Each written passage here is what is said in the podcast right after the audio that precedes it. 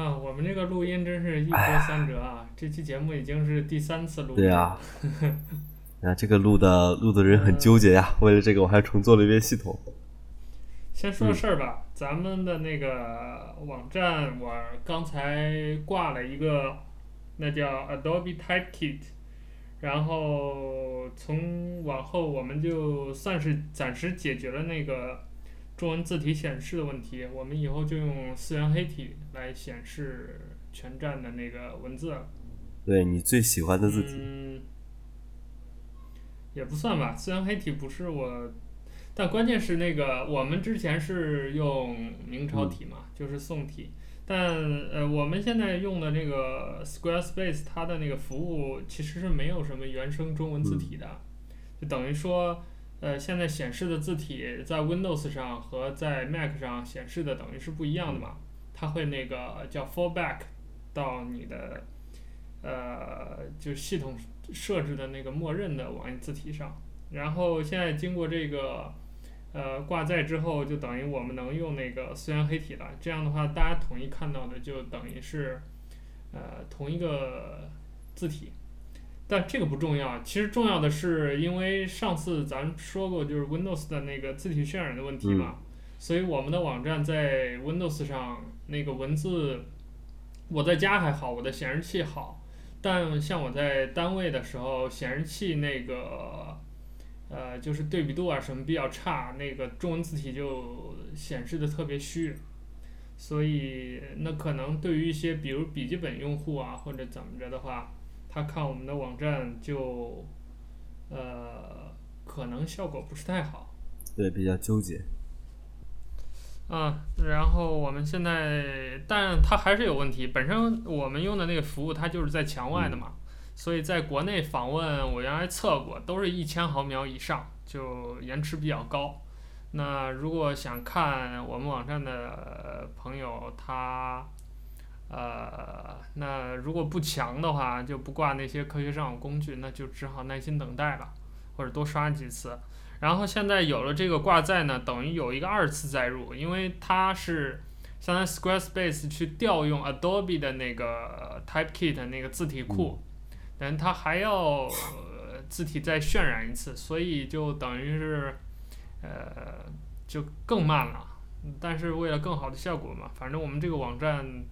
呃，本身定的门槛就比较高，所以就这样就这样吧。反正就这么来了。暂时是指，对，我们暂时就先这样吧。而且最重要的是，我们现在那个，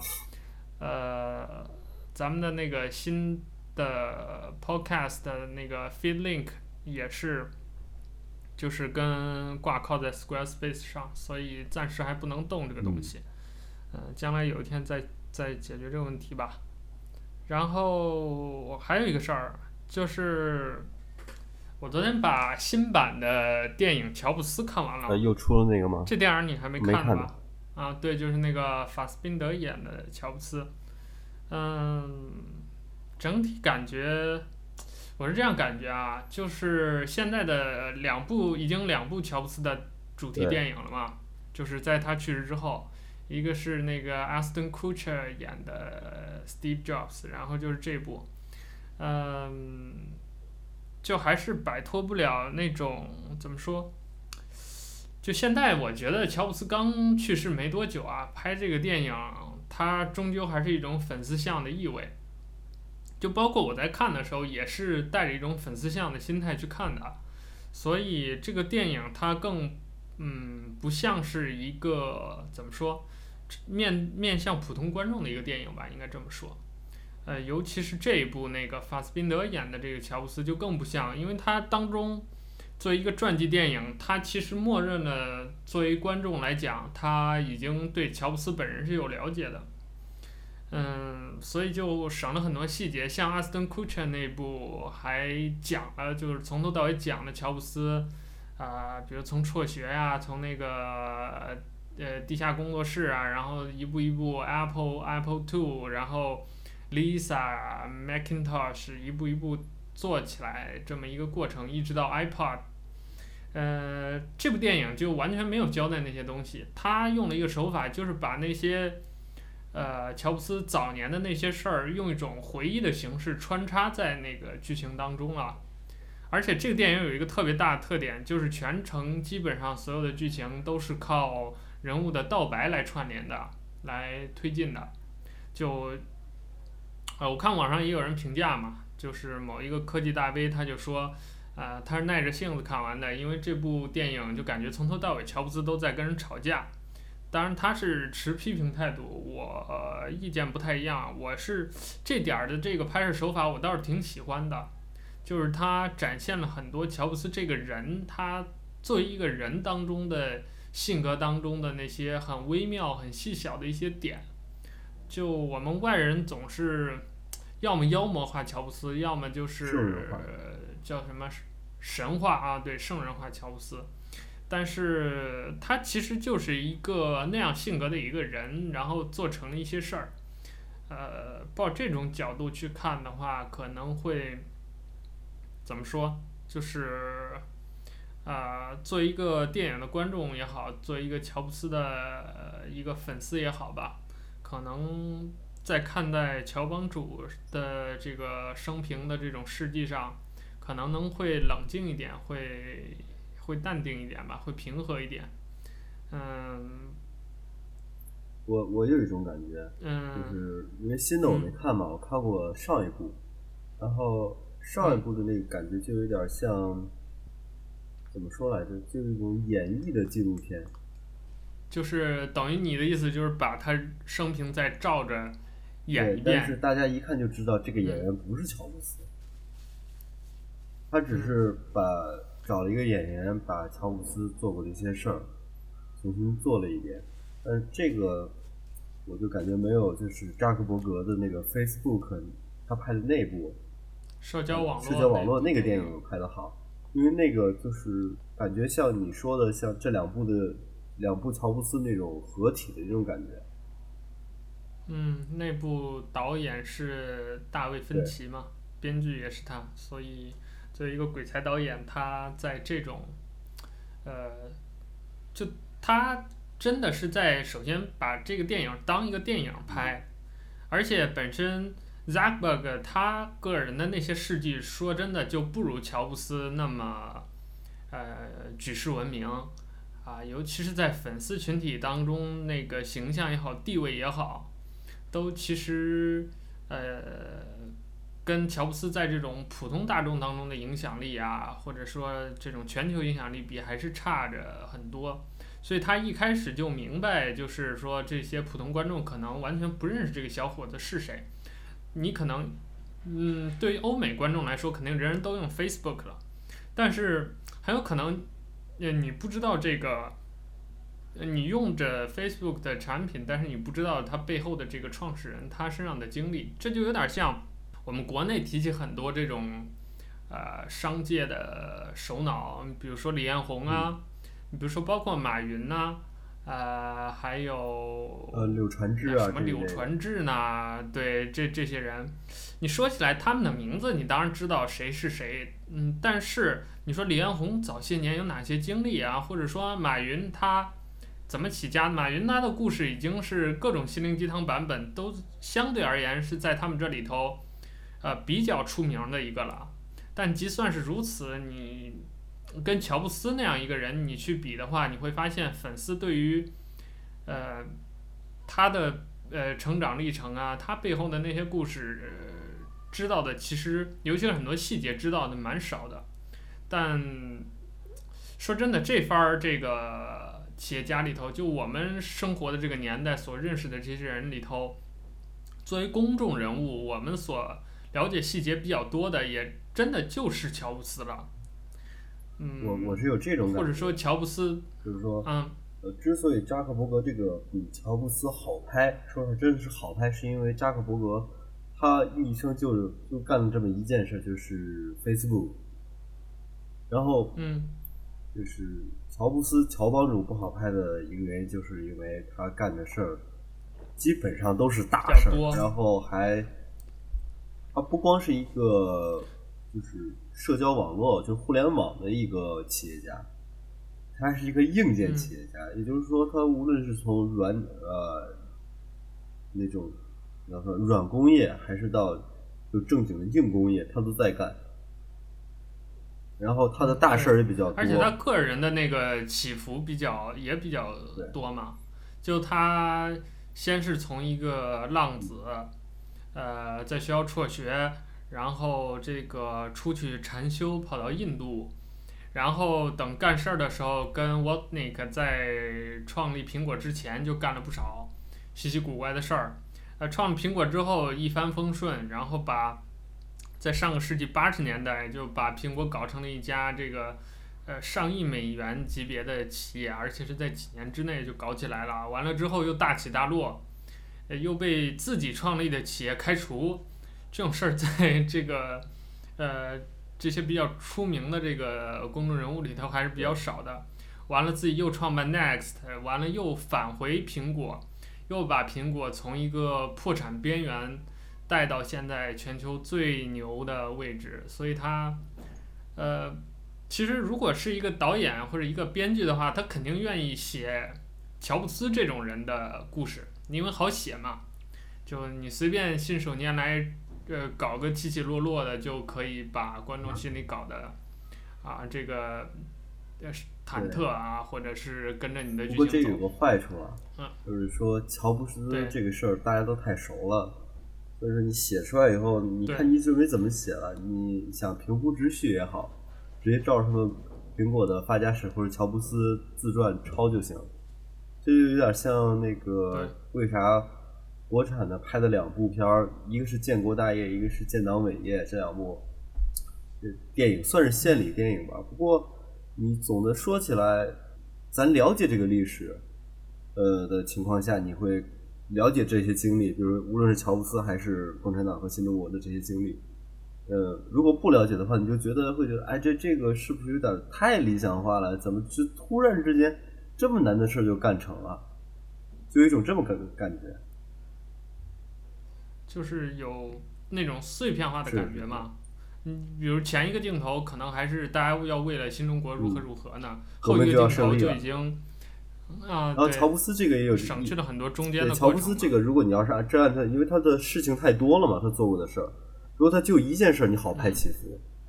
做的事情太多的话，那你你为了照顾这个一百二十分钟的篇幅，或者是的那个电影篇幅嘛，那你就会，嗯，那你得想办法了吧？就是该简化的简化，一旦你简化，这个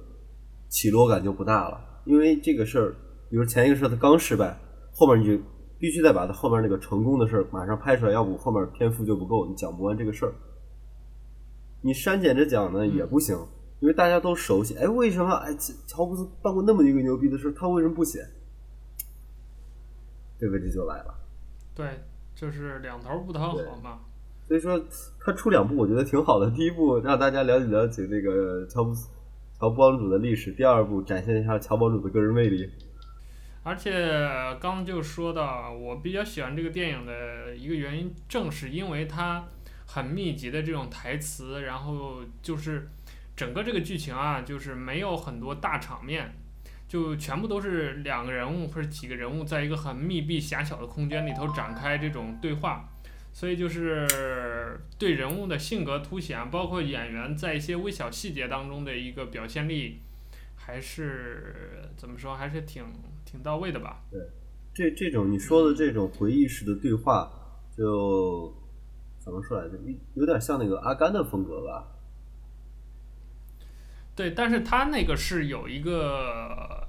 很完整的一个场景展现的。你比如说一些经典的段落，像他跟那个黑哥们儿一起去越南打仗，完了屁股上还中弹，还把人背走。呃，救那个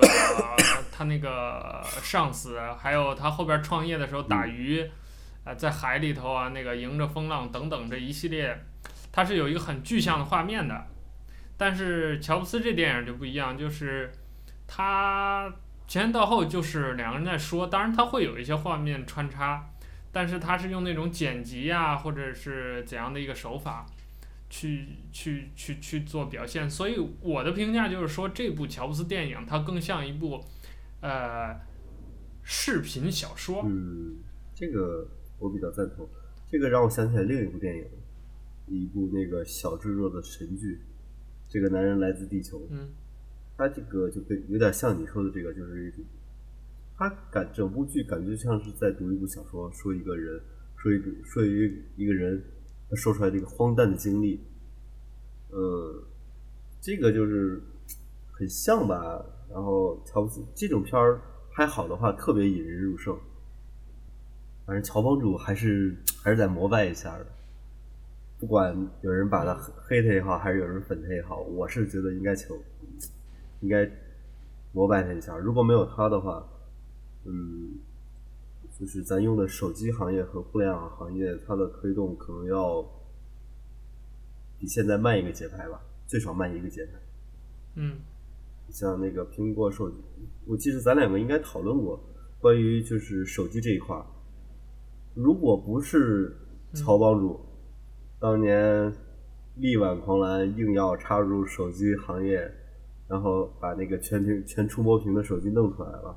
那可能像诺基亚这种有技术的大企业，它还会把这种技术再雪藏多少年？它出是肯定会出，但是比现在慢吧。我觉得这儿涉及一个那个问题啊，嗯、就是说所谓历史的偶然性和必然性的问题。就是说，比如说，就像刚才你说建国大业这种事儿，有人就有一个评价嘛，就是说，如果建立新中国的不是毛泽东，那可能是张泽东，是李泽东，是王泽东。对，这么说是对，但是，呃，你的历史车轮滚到这儿了，由毛泽东建立的新中国，肯定是和由张泽东、李泽东建立的新中国之后的运行路线是不一样的。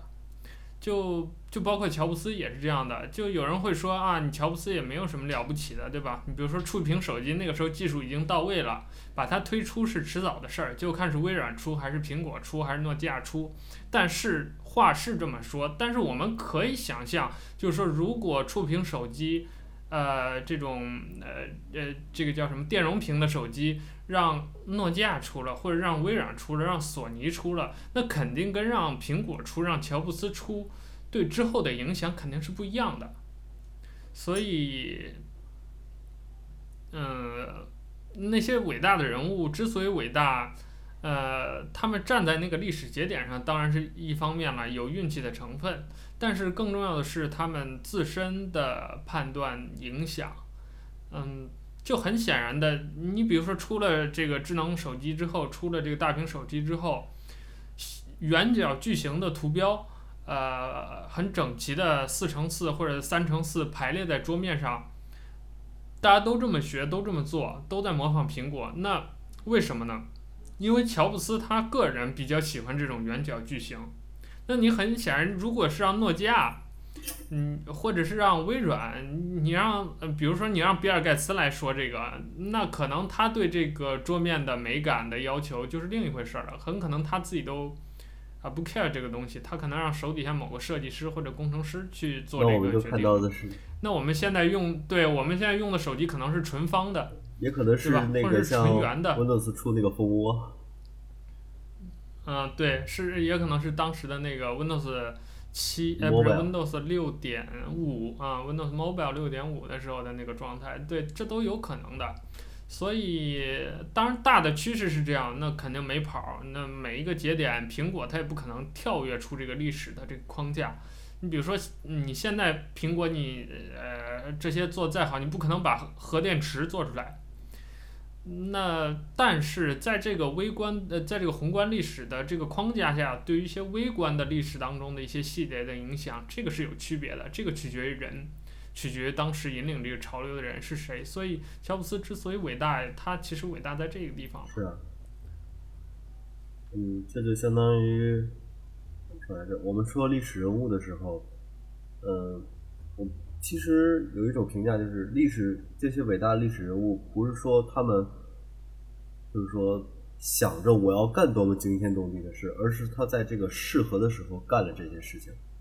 影响了整个历史进程的发展，所以说他是伟大的人物。对，与其说他是呃我想要如何如何改变历史，还不如说他是做好了准备，当可以改变的历史机会到的时候。他乘上了这条船。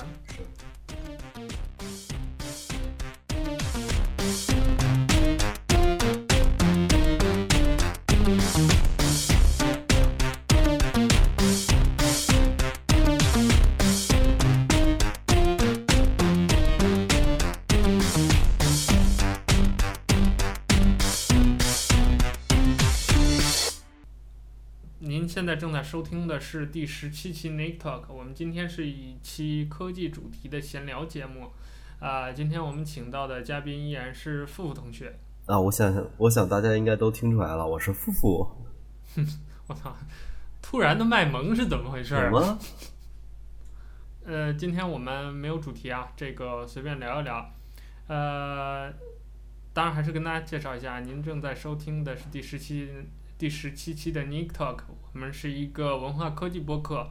啊、呃，记录关于文化、生活、艺术、阅读、成长、呃，游戏、呃、的点点滴滴和奇思妙想。那我们，呃，今天继续聊我们的话题吧。这个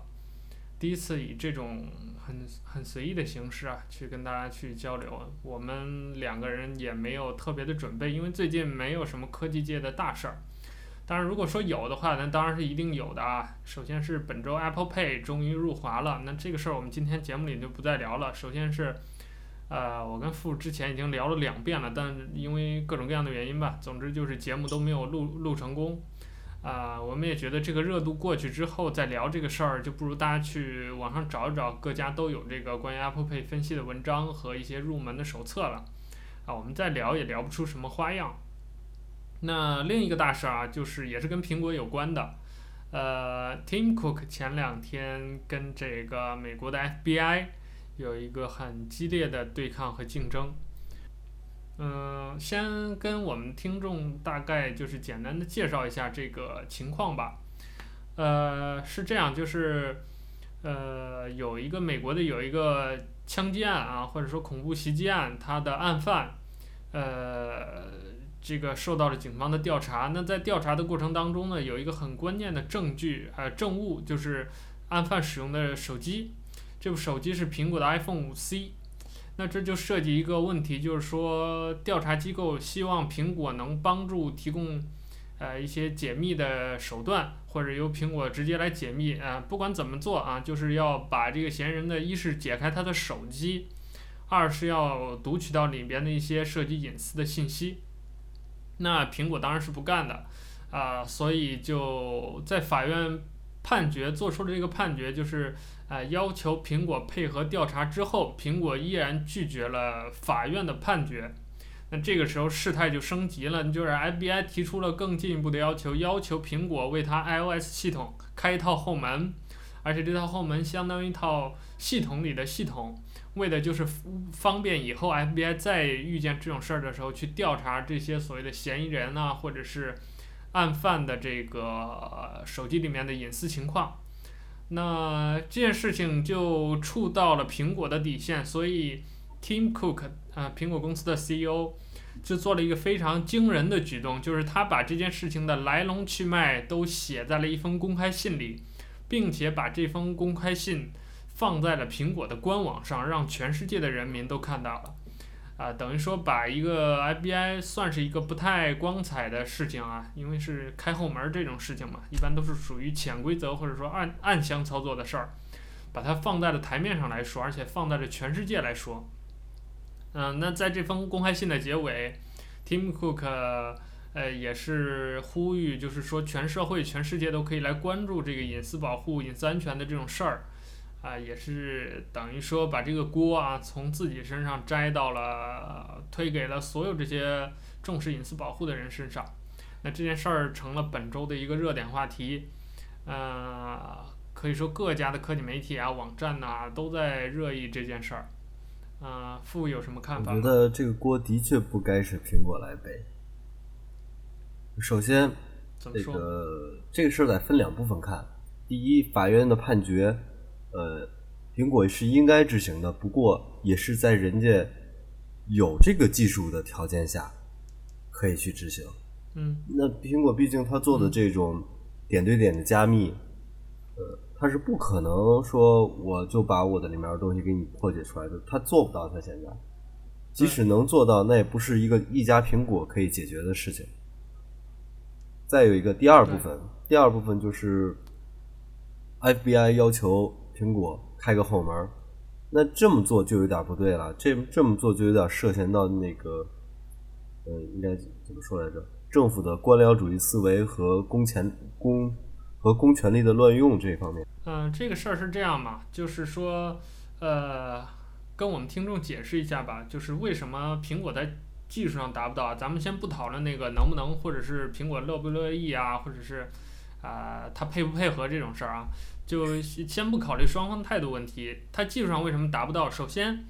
呃，两个，第一个是手机都是有锁屏密码的。就 iPhone 5C，它能做到的就是桌面上设一个四位的简单密码数字，或者是做一个这个十六位还是十二位的一个这个就是所谓复杂密码啊，我们都熟悉的数字啊、符号啊、大小写啊混合。那苹果为了防止这种暴力破解，它是有一个机制在这儿的，就是你如果想暴力破解这种锁屏密码的话。它每试错十次，就会有一个冻结时间。就我们在网上也见过有人贴出来那个截图嘛，老是输错密码，最后就弄了剩了几万个小时的那个冻结时间。那就且等着吧。就它会有这样一个冻结时间，防止你暴力破解。就是你即算是你用一个很快的一个设备，你去破解这个密码。呃，你的设备再快是没有用的，因为每破解十次，每试错十次。它你就要承受一个很长时间冻结，而且这个冻结是时间是累加的，那到后边会这个时间的成本会越来越高。再一点就是刚才傅说的这个点对点或者叫端对端的加密，就是你比如说你想要这个人破解他这个呃 iMessage 啊，或者是呃其他的一些这种即时聊天的信息，那原则上来说，苹果即算是。苹果自己想看你的信息，它也是看不到的。为什么？虽然你这个信息是经过苹果的服务器去，啊、双方进行传输和沟通的，但是因为你们用的是一个端对端加密的技术，所以这个等于说，当这个信息传到苹果服务器上的时候，这条信息就已经是一个密文了。就换言之，苹果就算他想办法拿到你的密文，他也是看不懂的，看到的都是一堆符号或者乱码。所以他也没有办法去帮助，比如警方或者 FBI 这样的机构去给他这个东西，他给到警方的也是一个乱码。那而且这种，呃，因为呃苹果之前在设计这个东西的时候就有防破解的机制，所以你想破解这样的一个端对端加密的内容是成本非常非常高，而且破解的几率会非常非常低，消耗你大量的人力物力时间的。那对于比如法院也好，或者 FBI 也好，他只是破这样一起枪击案，他无论如何不会为这样一个案子付出这么大的成本，且不说能不能破解的问题，就即算是能，他也不会付出这么大的人力物力财力的成本去搞这个事情，所以等于对 FBI 来说，这个东西就是拿不到的。那现在双方都呃处于一个僵持的状态，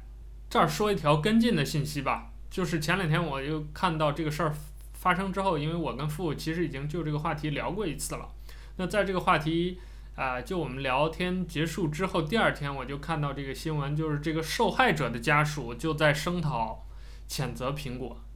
就说啊，苹果你这么做是对于这个案件的不负责，是对于我们这些受害人的不负责。呃，父有什么想说的吗？我想说的是，这个原本就是一个政府行为。毕竟你不会不能说政府，我因为破解不了他一部手机，我就不能定他的罪。那大家都知道，关于这这种证据方面的，你肯定不能说单一证据就定人罪，除非这个证据有决定性，你能拿到手里了。那你肯定有一些旁证或者从证，你也能定他的罪。那既然你在这边遇到了问题，你又急于定他的罪，那为什么你一定要拿到苹果这个手机呢？那手机里面的信息呢？当然也可能是一些关键证据了，因为涉及比如照片啊、语音通话呀、啊、这些。就是。其实我的看法是这样的啊，就是呃，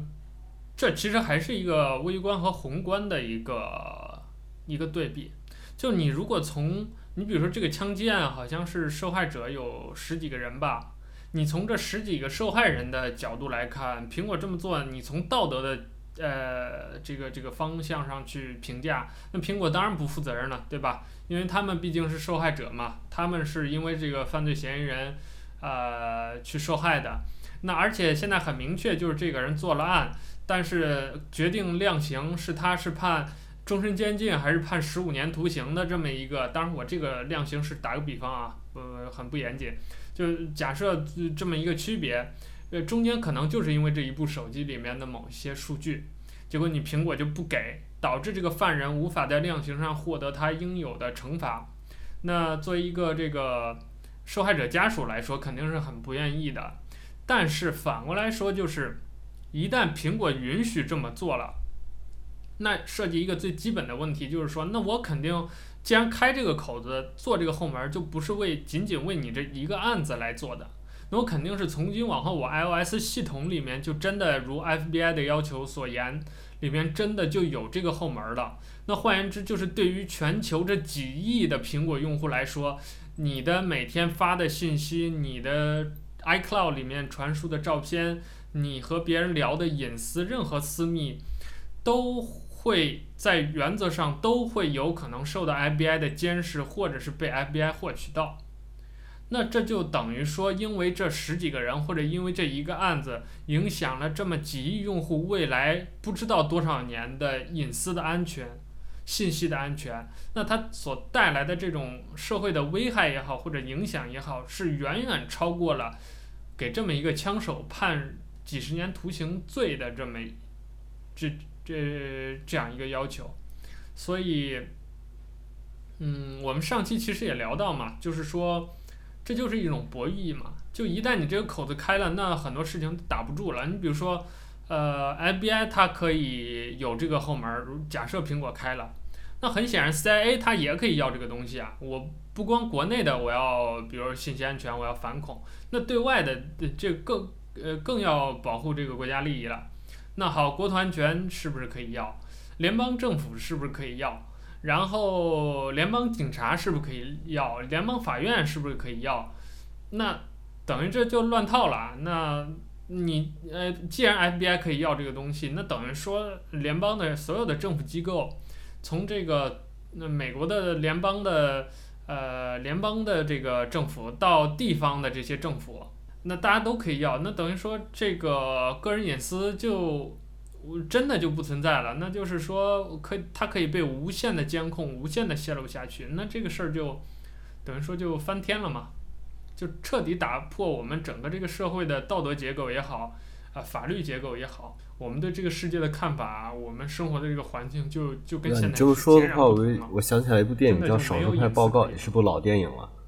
里面呢，就是对这种情况可能算是一种极端化的表现，就是在他们有一个预测部门，他们可以预测到这个人是否要犯罪。可问题就来了，那他是否要，他将要犯罪，不代表他。已经犯罪了呀。对，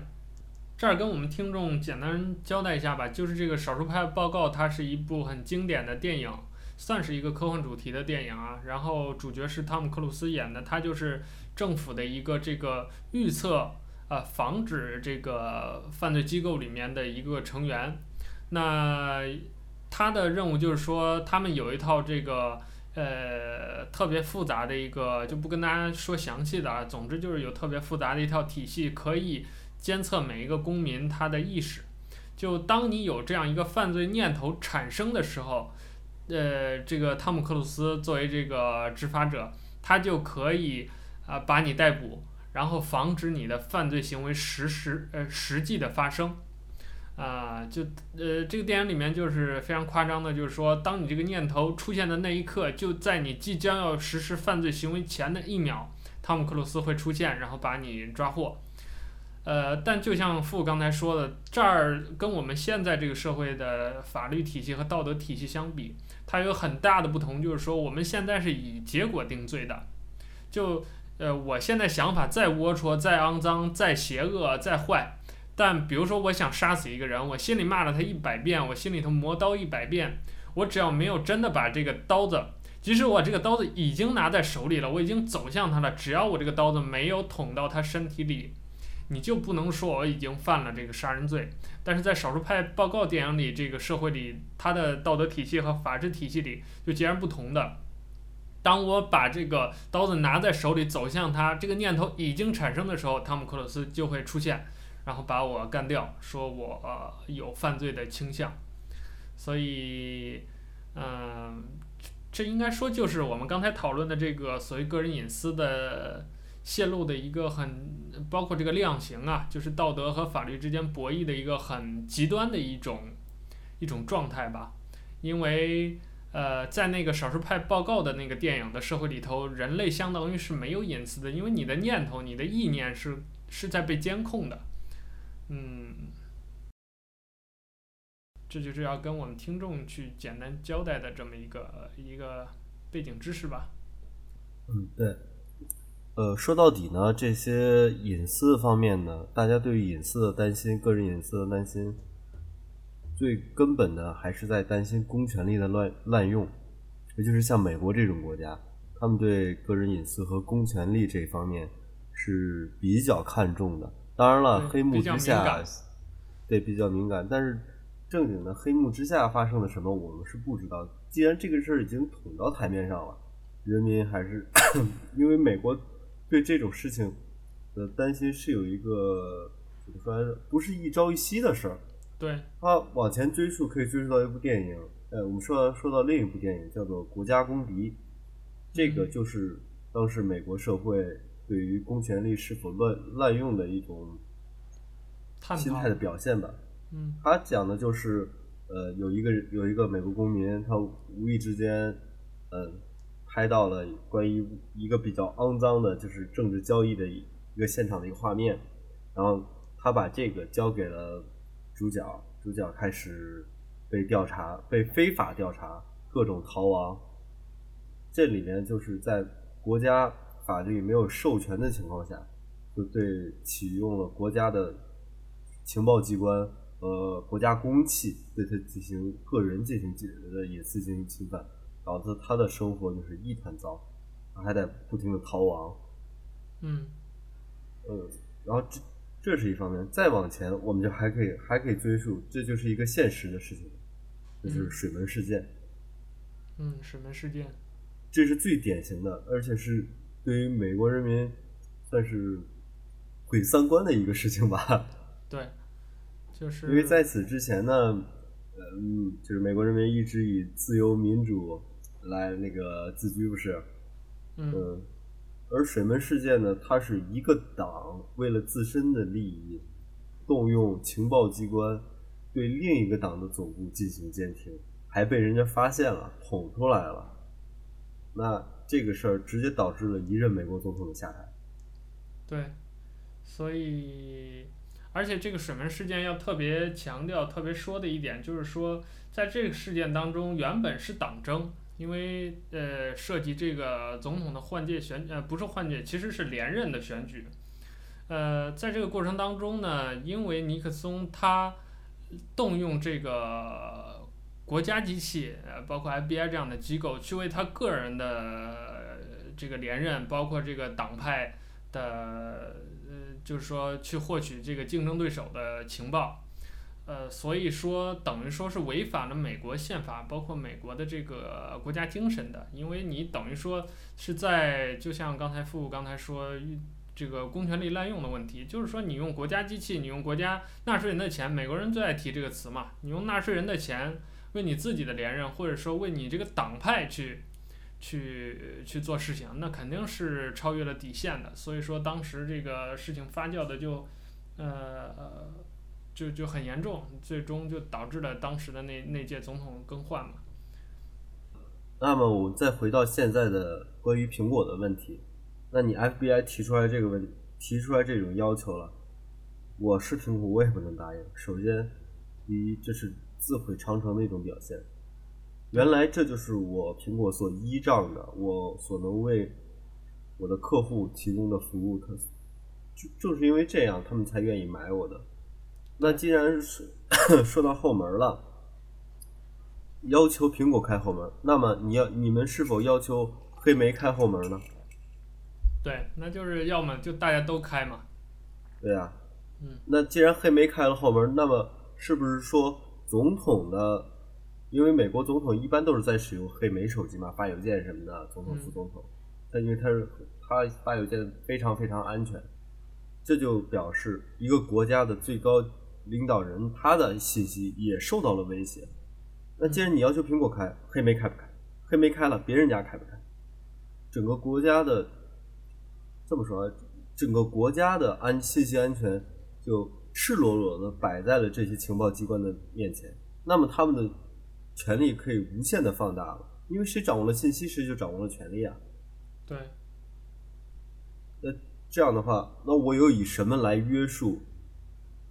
FBI 和 CIA 呢？对。呃，如果好，比如说我是一个检那个 FBI 或者 CIA 这种情报机关的监察部门的一个负责负责人，我发现了他们有内部有一些违规的操作，在我想去动用法律程序对他们进行处罚或者是纠正之前，那么他们利用信息的这方面的事情，首先威胁到了我。对，这就相当于一种恶性循环了。就比如说。呃，我是一个监督者，我想我发现 FBI 的操作有问题，我想去呃实行我监督行使我监督的权利，但是当我这就有点像少数派报告了，就当我踏出这一步的时候，因为我的隐私是被 FBI 监督着的，他就可以预先采取措施去去先限制我，所以等于说他的权利就有点像什么，像明朝呃明朝中后期的东西厂一样。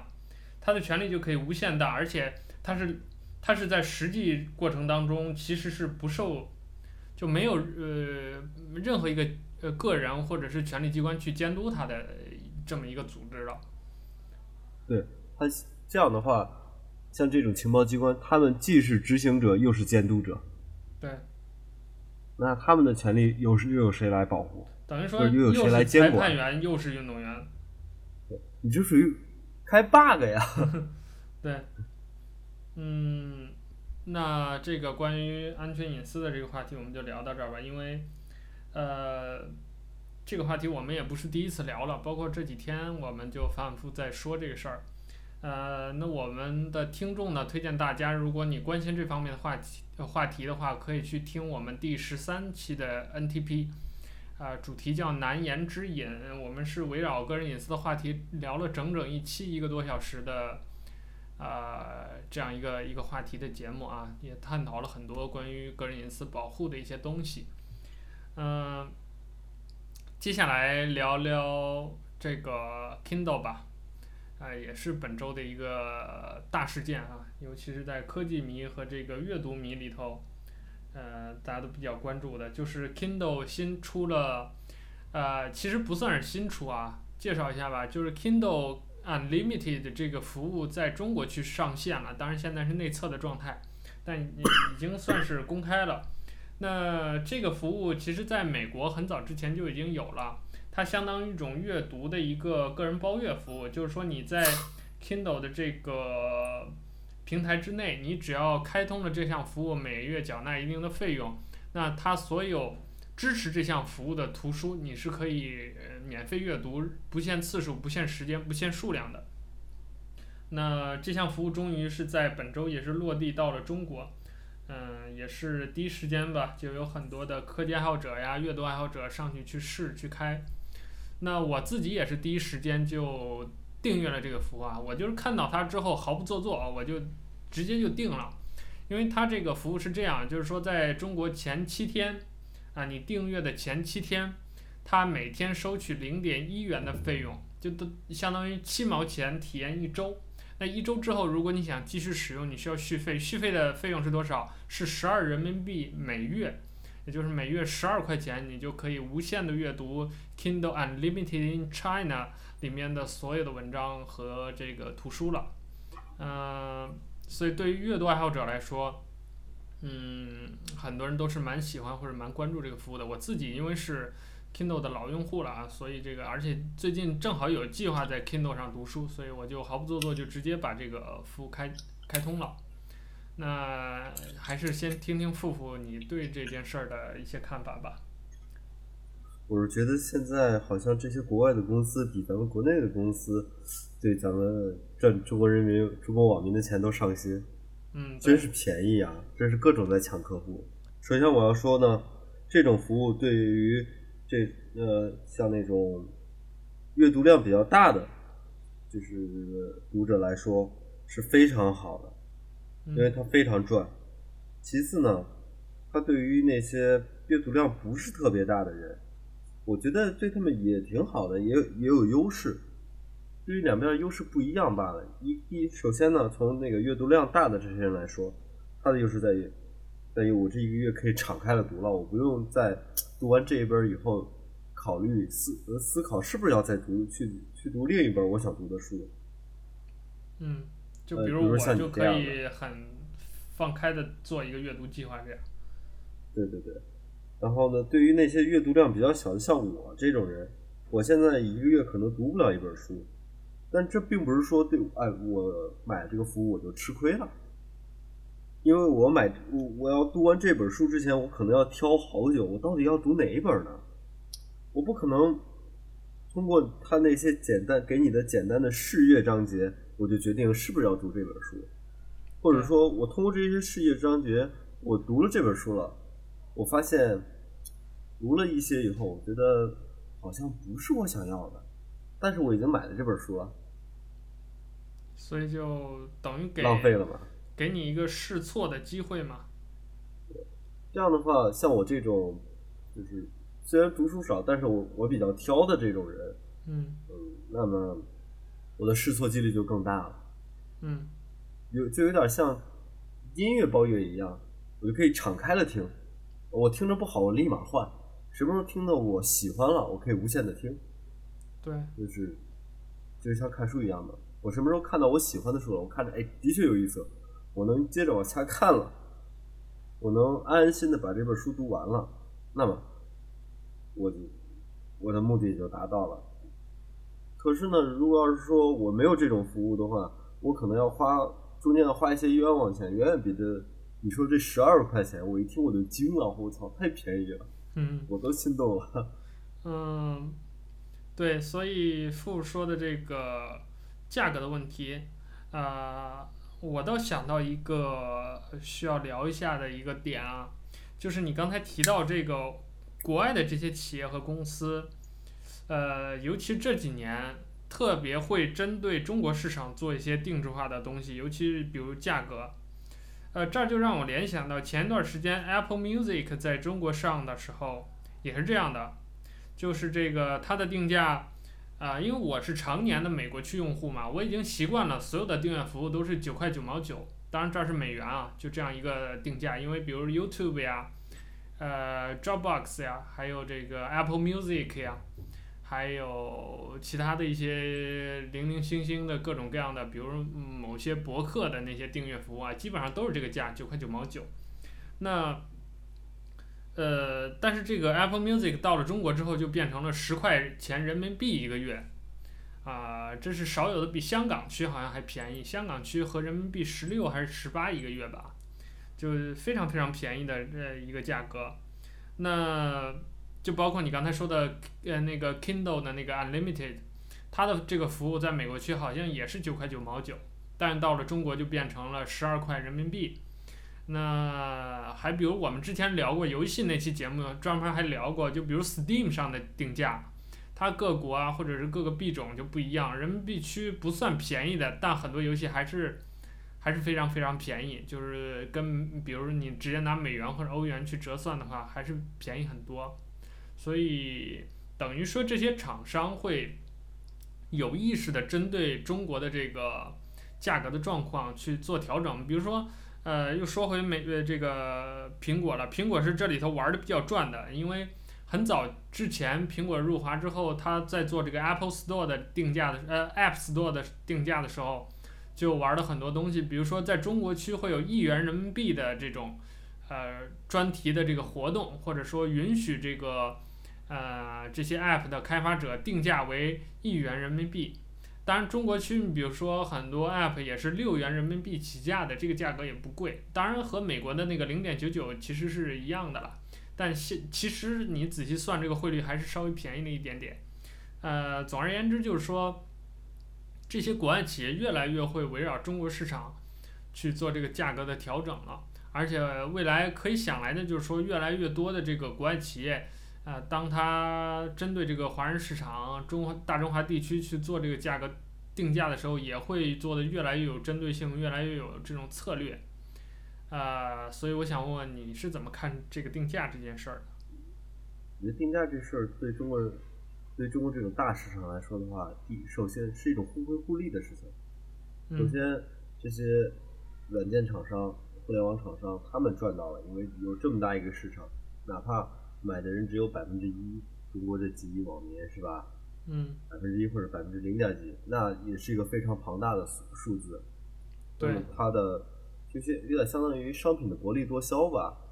对。再一个是根据国内的这些消费水平来说的话，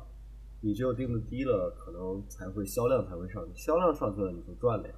而它的运行成本就这么大，它是不会变的。或者说，因为运行成本升高了，但是运行成本升高的同时，那你的使用量肯定是证明那是从几何倍往上涨。资本家们是不会做这种亏本的生意的嘛。对于我们来说呢，我们可以花更少的钱去体验更好的服务，嗯，何乐而不为呢？对，呃，当然，嗯，也有另一个方面啊，就是说，呃，在这些低定价的背后，它有时候也意味着一些服务隐性服务的减少。你比如说这个 Apple Music 就是比较典型的啊，像我一直用美国区听 Apple Music，我不是不想用中国区。听，因为便宜嘛，这个光大家都想沾。但是限制我转回中国区去听 Apple Music 很重要的一个原因就是中国区的曲库比美国区要少很多。呃，当然一些流行音乐，什么林俊杰呀、周杰伦呐，这些这些就大差不离的。但是，你比如说我喜欢听的一些古典乐，什么贝多芬呐、巴赫呀、李斯特呀这些东西。呃，中国区几乎就是没有的。就我让别人专门，就我在想考虑转区之前，我让别人专门帮我去搜索过这些关键词，发现中国区是压根搜不到的。当然，在美国区，呃，像我还喜欢听什么西班牙吉他呀这种东西，就这些纯音乐啊，或者是、呃、古典乐啊之类的，呃，在美国区那就是一搜一大把了，所以就我听起来就比较舒服，嗯、就就比较省心嘛，我不需要去找了。那在中国区就有这样的问题，就是说这个东西没有曲库不够大，啊、呃，因为版权的原因啊，地域的原因，所以就导致呃，OK 我转不到，所以这个中国区的十块和美国区的零点九九的背后这五倍的差价，其实它也是有很深的一个差异在里面的。包括我们说 Kindle Unlimited 的这个服务也是这样的，就你看美国区这么贵啊，这个九点九九，中国区是十二块，但是。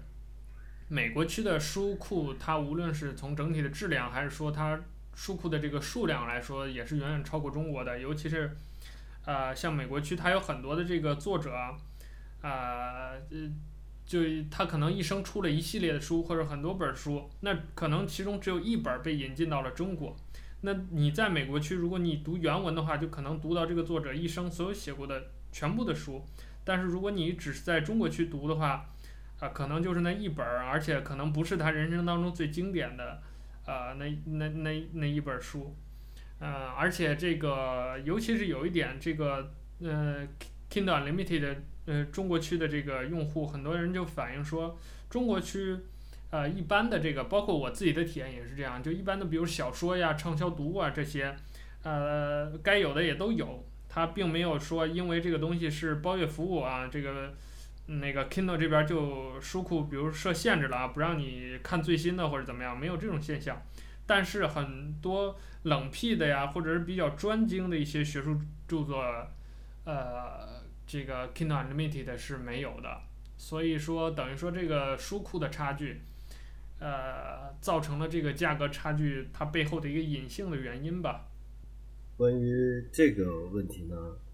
我是觉得各有各的好吧。像比如说习惯于，因为毕竟在中国习惯于阅阅读那个英文原文的人，毕竟是少数派。对。嗯，但是呢，你在中国这边呢，你花十二块钱，你可以读到大部分你希望读得到的书，当然那种比较少数的，每因为每个人都有自己特殊的爱好嘛。嗯。对于这种特殊的爱好的话，你付出更高的代价也是应该的。对。嗯，所以说，你花十二块钱就能读到大部分的东西，我觉得还是很划算的。就像就像你刚才说的那个关于呃苹果的苹果音乐的那个美国区和中国区转换的问题，呃，这个问题就转一下，咱回来说，呃，从资本家这儿来说，就是商家来这儿来说的话，他一点都不亏，因为两边我都提供服务了。如果呢，你是个呃，如果你觉得这个低端服务就是便宜点的服务，能够满足你的需求，那么好，你在这儿我是不受什么损失的。如果你说我是有更高需求的话，那好吧，那请来我们这边有更大的曲库的美国去，他依然是在转。对，嗯，这个你这么一说啊，我刚才在我们交流这个过程当中又想到另一种方向。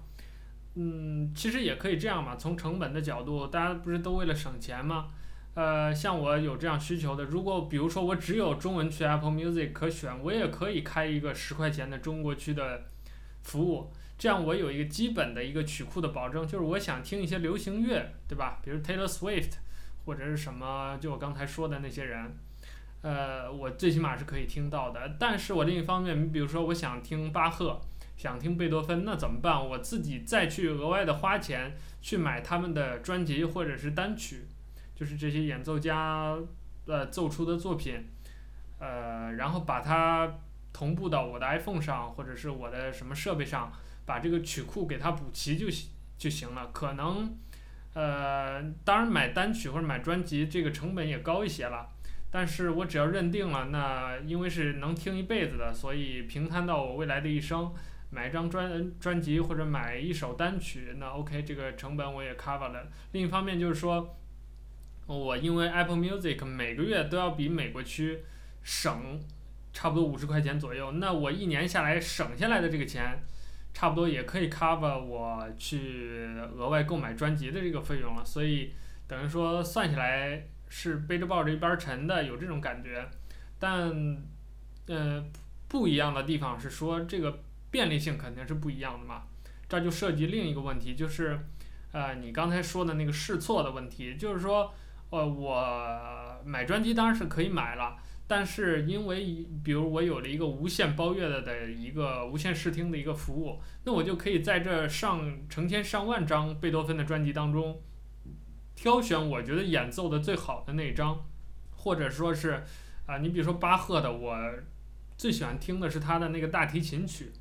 但是我在这个 Apple Music 里搜出来巴赫，那可能有他的钢琴曲，有他的交响乐，有乱七八糟各种各样的，而且有不同演奏家的作品。那我可能能从这万千的结果当中有更大的自由度去选择，就像你刚才说看书那个例子一样，我可能我想读小说，我。呃，这个月，我的阅读量只有一本，但是在这一本的背后，我可能有十本的这种挑选的余地，或者说我挑选了一百本书，最后选定了这么一本，或者是我有十本的这个计划，但是我简单的翻了一下之后，我打算先看这本，这都是有可能的。嗯，呃，其实这个就是在于个人的选择嘛，呃，你觉得哪种比较适合你，你就去选定那种服务。毕竟现在的又不是说当年的一锤子买卖，大家选择都很少。有这么多选择的情况下，那你就去选择你最合适的这个。我一直是这么认为的。关于花钱这个事儿，没有好贵和便宜的，只有适合不适合的。嗯。嗯，这个说的有有点是相互的消费观上的问题了哈。嗯，对。嗯。但现在。你说到消费观嘛，现在的国人不是正面临的这样一个转型嘛？这也是一个社会的热点话题，就是说中国的消费，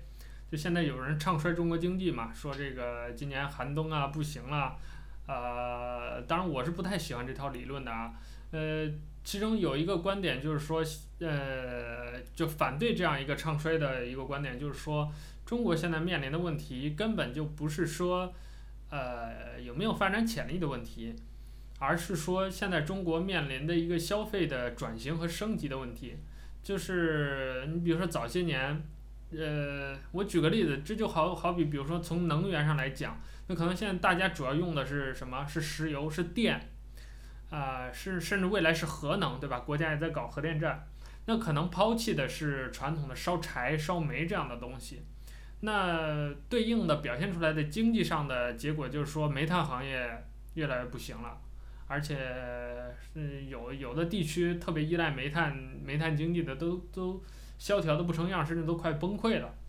呃，但是。你说大家就不花这个钱了吗？或者说不在资源上花钱了吗？或者社会的经济的这个财富的总量减少了吗？并不是，而是比如说我们原来原定呃冬天，比如过冬的时候，我们要花一千块钱在呃烧锅炉取暖上的这一千块钱，我们现在把它拿出来，比如改成电取暖，或者是呃比比如更高效的公共的这种供暖，可能还是煤炭，但是使用的方式更高效。可能会有这样的变化。那回到互联网上，回到我们对这些服务的态度上，其实也有一个升级或者是一个转型，一个我们消费者心态上的变化。你比如说，呃，从大家这种一次性的买断的这种机制，大家会慢慢的习惯这种订阅，对吧？订阅各种各样的服务，然后包月续费。你包括你比如说网游，就很早就完成这个转型了嘛。就游戏玩家原呃原早先就是比如魔兽世界。啊，我们是收费都是收什么？收游戏时间的，就是说你玩一分钟，说白了就是说我付一分钟的费。但现在我们已经很多，就大部分游戏都已经是走所谓的免费模式了。这个免费并不是游戏真的免费，而是说你游戏时间当然是免费的，你在里头无限的玩，随便玩。但是当你这个玩家你想要更高的，比如说更高的装备、更高的人物等级、更酷炫的技能，或者说比别人更漂亮的皮肤。当你有这些需求的时候，你需要在游戏里面额外的付费。那对于内容的消费，呃和使用呢，就是你比如说书，我们原来也是倾向于买断式的啊，买一本是一本儿啊，五块钱一本儿，十块钱一本儿，买了这本儿，这十块钱掏出去，这书就是我的了，无限看。但现在我们未来听歌也好，消费这些内容，读书也好，啊，甚至其他的一些服务也好，我们慢慢开始要接受这种。所谓的订阅制了，你比如说每个月付十块钱、二十块、三十块，然后这个东西量是无限的，你有更多的选择。嗯、你比如说我现在听很多播呃这个播客，呃，包括看一些网站，他们就有一个很我觉得很酷的模式，就是这个啊、呃、会员通讯的一种订阅，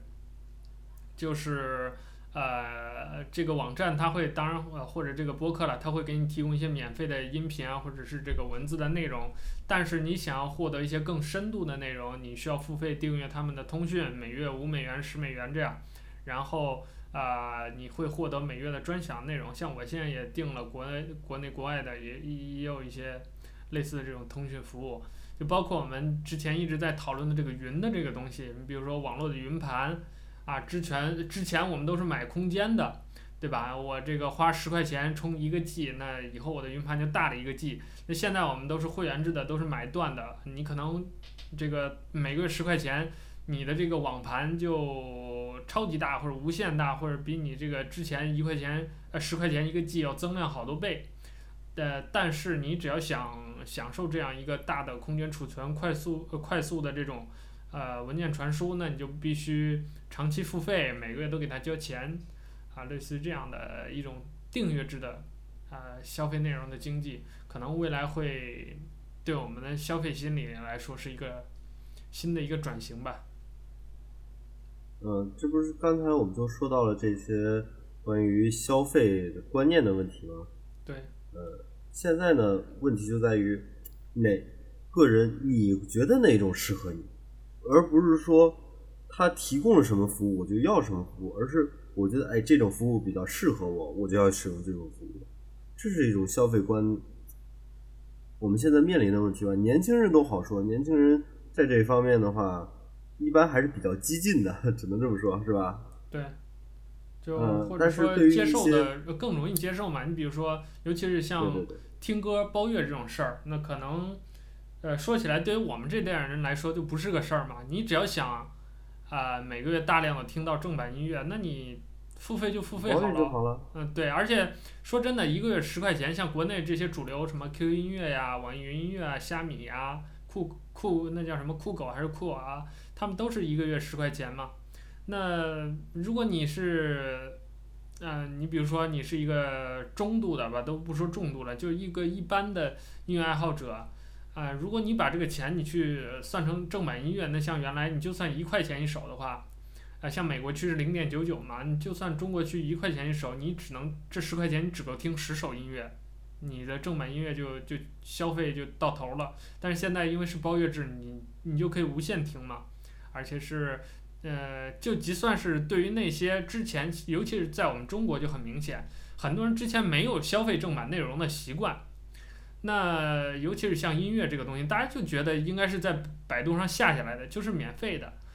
但是对于今天的他们这群人来说，接受这样一个每月十块钱的一个费用，也不是一件难事儿。首先是因为这个价格当然不高了，另一方面就是说，在这十块钱当中交了这十块钱，你就可以获得，比如说。更好的音质，甚至是无损的音质，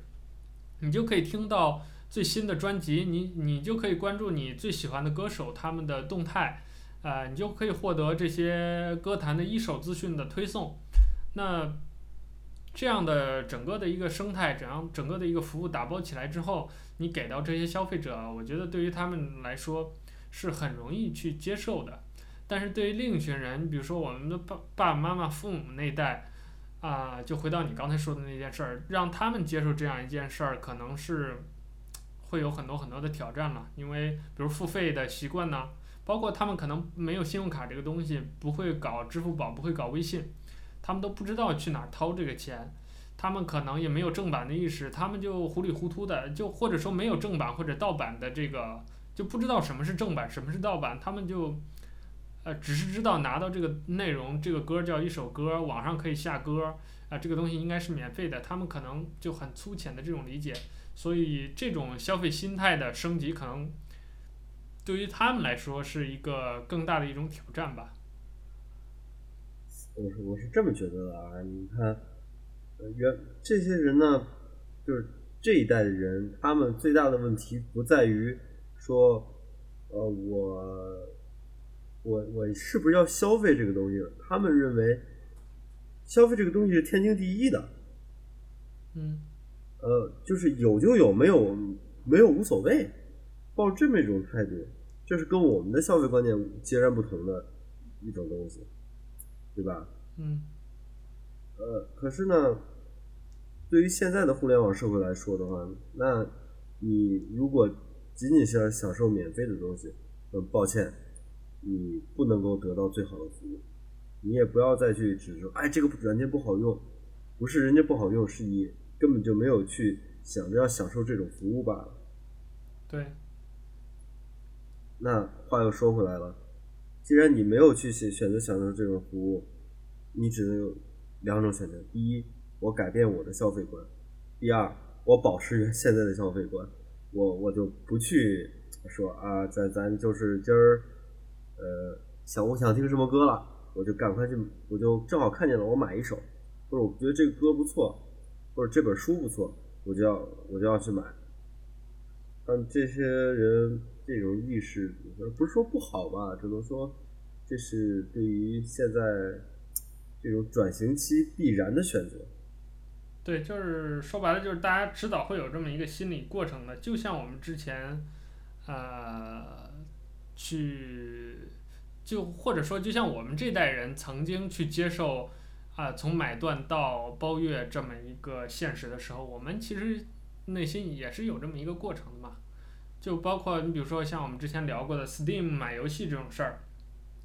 那对于我们这一代年轻人来说，尤其是生活在中国，那大家绝大部分人曾经的这种感官、这种意识，就是说这个游戏就应该玩破解版的。就就应该是免费的，就是从网上下下来的，而不是去哪儿买一张碟，或者是啊给谁几十几百块钱，然后才能获得的，就没有这种概念的。但是到了今天，你看越来越多的我们身边的人，包括我们自己，就会通过 Steam 买游戏，会觉得我们会真正的发自内心的发现，或者说觉得消费正版内容其实是一件很省时、省力、省心的事儿。就是你比如说我买一个。呃，游戏，我如果玩我我玩的是破解版，那我可能每一次它游戏更新之后，我都要跑到某一个论坛或者某一个网站上去下最新的这个补丁包，然后还要重新打一次破解补丁，然后还会遇到因为是破解的，会遇到各种各样的版本的差异或者是不兼容的问题。但是，呃，像我们今天像我们现在呃买了一个正版软件之后，买了一个正版的游戏之后。那就从此高枕无忧了。它升级的时候，我只要点一下那个升级键，它就自动完成了。那对于我们玩家来说，就是一件很省心的事情。我们只需要享受那个游戏过程本身就好了。这就是所谓的呃消费升级也好啊，或者是呃这个消费心理的改变，啊、呃，给我们切身带来的这样一个一一个好处吧，或者说我们这这这种。或者说这种生态模式、这种消费模式的改变，给我们这些呃用户、这些内容的消费者的行为带来的一种改变和我们对于跟这个世界关系的一种与时俱进。我觉得这是时代的进步嘛。就像我第一次，其实我我第一次买正版游戏，说实话，呃，你说不是说晚吧，只能说，嗯，这话怎么说来着？之前也买过正版的，只不过是那种国内的超简装正版，你懂啊？大家都玩过那种。嗯。呃，就是十块钱还是几块钱那种超简装正版，但是我就觉得那种正版有一种，后来才发觉那种正版有一种阉割的感觉。对。并不是特别好的一种消费体验。等我有钱。那那那种正版很多都是假冒的嘛，假正版嘛。对啊，这才是问题吧？嗯、对。呃，可是现在呢，呃，自从买了那个大菠萝三以后，就觉得其实花一百九十九块钱人民币买一个这买一个游戏也不是特别贵的。我仔细算了一下，嗯、光我就是一个轻度的魔兽世界玩家，我在魔兽世界上花的钱远远超过这一百九十九了。对。再有一个就是像现在，如果你不是只关心网游的话，那你会现在发现很多游戏，如果你不去买这种正版的话，你根本就玩不了。例如 CS、CSGO，嗯，如果你不不花钱去买正版，那么好，那你只能跟电脑那傻傻的电脑玩。如果你买了正版以后，你会发现，我去，这是一个新的世界呀。对。嗯，还有就是最新的。搞得比较热的有一款游戏叫做那个，呃，全境封锁，哦那个、全境封锁，全境封锁，一个新的带有 FPS 风格的 RPG 游戏。对，我觉得它这个设定就特别有意思，你知道吗？嗯。呃，一个 FPS 游戏，不是一个 RPG 游戏，竟然是套着 FPS 的壳。嗯，这是一种什么样的精神？对，这是一种什么样的？但是从另一方面来说，如果你不花钱的话，你想去体会、体验它，那是比较难的，因为这个不是一个免费网游，它也不用你去里面花多少钱。嗯，正经的就，它正经的就是，你买完以后，人家给你提供售后的所有服务，只要公司不倒闭，游戏不停止运营，你就能一直玩。对。好，那咱们今天这个话题就聊到这儿啊！感谢大家收听第十七期的 Nick Talk，啊、我是主播 Nick，今天我们的嘉宾是富富。那我们 Nick Talk 现在也是经过一番努力，呃，已经在几个平台都全面上线了。首先，如果你是苹果用户或者你在安卓上使用泛用型客户端的话，那你在苹果的这个自带的播客的 App 里头，或者是你用你的泛用型的客户端。搜索 Nick Talk，然后都可以关注到我们的节目。其次，我们在喜马拉雅、在荔枝 FM 和网易云音乐的主播电台栏目都已经上线。呃，在这三个平台当中，你只要搜索 Nick Talk，同样可以搜到并且订阅我们的节目。呃，我们 Nick Talk 的拼法是 N I C K T A L K，N I C K T A L K。呃，同时我们开通了新浪微博，你在新浪微博上搜索 Nick Talk，同样可以关注我们。呃，最后就是我们还开通了新的电子邮箱服务，呃，就是你可以写信给我们，发送你的反馈或者对我们这个节目的意见和意见。呃意见和建议。呃，邮箱的地址是 nicktalkpodcast at gmail dot com，拼法是 n i c k t a l k p o d c a s t at gmail dot com。啊，你把电子邮件写到这个地址，我会看到，然后呃会跟你做沟通和交流。当然，最后还是要说的是，呃，我们建议你呃把 nicktalk dot com 这个网站添加进你的收藏夹。啊、呃，或者是尽量使用第三方的这个泛用型客户端来订阅我们的节目，因为这是啊、目前能听到我们的节目或者是看到我们节目信息最直观、最有效也是最安全的方式。因为呃，如你所知，因为很多很多的原因，在这些第三方的，比如荔枝 FM 啊、喜马拉雅这样的平台放节目的话，有很多需要审核的地方。啊，这个我就不再详细的多说了。同时，呃，欢迎大家经常来我们的网站看看，因为我们的主播，我们有很多的作家会在今年开始，呃，跟大家在网站上陆陆续续的放很多的文章，包括我们的科技评论，包括我们这个网站会有很多的很专业的人物。啊，我先不跟大家剧透了，会有很多很有意思、很好玩儿，同时又能够长见识、开眼界的一些知识，那都欢迎大家。啊、呃，及时的关注，啊，那最后还是感谢大家收听我们第十七期的 Nick Talk，啊，最后跟大家说拜拜吧，拜拜。好，你每到关键时刻就卖萌啊，好，拜拜。啊